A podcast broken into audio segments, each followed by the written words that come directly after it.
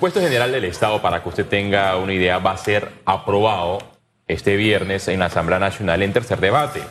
Ayer este debate se extendió por varias horas, se decretó la sesión permanente en el órgano legislativo y dos propuestas fueron rechazadas.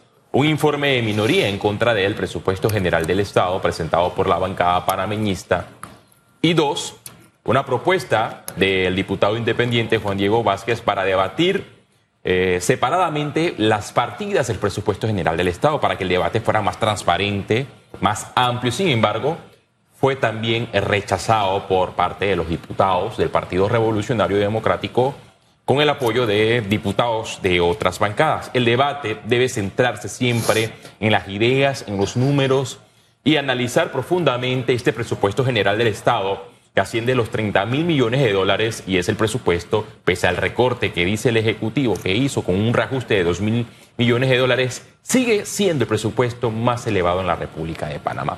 Pero ¿qué es lo que ha generado reacciones?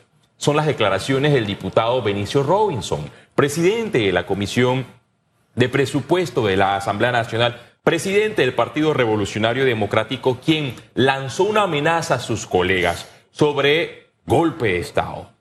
Le dijo a los diputados en el Pleno Legislativo y les recordó quiénes verdaderamente saben hacer un golpe de Estado. Obviamente, el Partido Revolucionario Democrático. El 11 de octubre del año 1968 se registró el golpe de Estado por parte de los mandos medios de la Guardia Nacional. Después de este golpe de Estado surge el Partido Revolucionario Democrático y con la resolución 590 del 3 de octubre de 1979 se funda el PRD bajo liderazgo de Omar Torrijos Herrera. Recordar un golpe de Estado es revivirle esa herida, esa llaga a los familiares de los desaparecidos en la dictadura comandada por el Partido Revolucionario Democrático, donde aquel que cuestionaba a las acciones de la dictadura, si no asesinaban, eran desaparecidos. Entonces, ¿hasta dónde llegó el debate en la Asamblea Nacional? Un debate que debió centrarse en los montos presentados por el Ejecutivo precisamente en el proyecto que dicta el presupuesto general del Estado. Un presupuesto que tiene un gasto enorme millonario en materia de funcionamiento, en materia del pago de las planillas y lo que se ha evidenciado y lo que se evitó profundizar, por ejemplo, fue el tema de las planillas.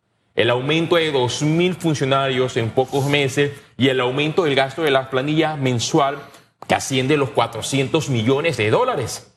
Allí es donde los diputados oficialistas del PRD, los diputados de Cambio Democrático de la división romulista y martinelista, los del Molirena, los independientes y panameñistas debieron concentrarse, debatir y en efecto si este presupuesto reúne o no las necesidades de la República de Panamá. Obviamente no porque se está presupuestando más de lo que se va a recaudar.